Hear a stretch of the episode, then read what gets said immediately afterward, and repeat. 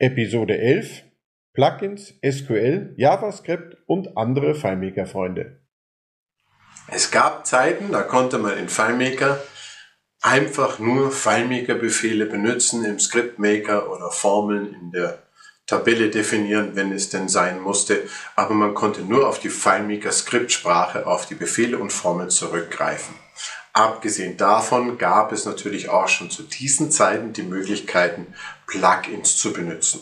Heute sieht die Situation deutlich anders aus. Ich kann in FileMaker an meinem FileMaker Client SQL-Abfragen genauso verwenden wie FileMaker-Befehle. Ich kann äh, mit Java lustige Dinge und Ansichten und Funktionen hineinprogrammieren. Ich kann äh, mit Plugins natürlich noch viel mehr als früher alles Mögliche auf den Weg bringen und und und. Die Möglichkeiten sind zahlreich und bei weitem nicht alle genannt. Nun geht es immer darum, aus meiner Sicht, weiß ich denn genau, warum ich etwas einsetze und wofür ich es tue? Und das ist aus meiner Sicht eine wirklich entscheidende Frage, weil nicht selten komme ich irgendwo hin und sehe, aha, hier sind für sehr einfache Abfragen Befehle benutzt, zum Beispiel Plugin-Befehle oder auch andere Sachen, wo es eigentlich einen, wofür es eigentlich einen nativen FileMaker-Skript-Befehl geben würde. Und da wird dann die äh, Geschichte verkehrt rum angefangen, wenn man sich nämlich nicht ausreichend mit FileMaker beschäftigt und einfach irgendwelche Zusätze verwendet, weil man vielleicht da gerade Bescheid weiß oder weil es sich vielleicht gerade anbietet, programmiert man am Tool vorbei. Wenn man sich für FileMaker entscheidet, sollte man das Tool erst einmal wirklich gut kennenlernen und versuchen in FileMaker möglichst viel Wissen über die Befehle und über die Möglichkeiten anzusammeln. Das Ich weiß alles wird es eh nie geben, aber man sollte gut Erfahrung haben und wissen, wofür verwende ich welchen Befehl.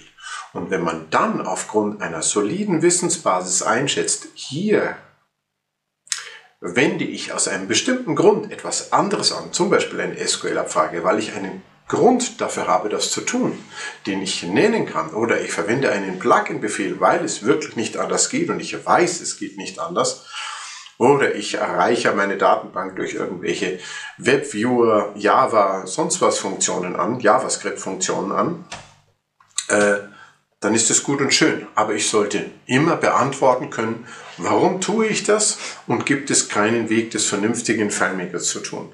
Weil sonst wenn ich an FileMaker vorbei programmiere und mich nicht genügend vorher mit FileMaker auseinandergesetzt habe und geprüft habe, kann ich das nicht auch in FileMaker nativ tun. Dann bin ich vielleicht meiner Meinung nach im falschen Tool unterwegs, weil all die anderen Dinge kann ich auch ohne FileMaker programmieren. Wenn ich also sage, ja, FileMaker, gut und schön, aber die anderen Dinge sind viel schöner, dann sollte ich mir die Frage stellen, habe ich die richtige Entscheidung getroffen? Meine Bitte ist, wer in FileMaker programmiert, er sollte erst einmal FileMaker sehr, sehr gut kennenlernen, bevor er auf andere Dinge zurückgreift. Und dann immer doppelt geprüft bei sich selber anfangen, brauche ich das wirklich? Wozu brauche ich es? Und kann ich es nicht gleich gut in FileMaker tun? Weil sonst sind die Lösungen nachher einfach an dem Tool FileMaker selbst vorbei programmiert.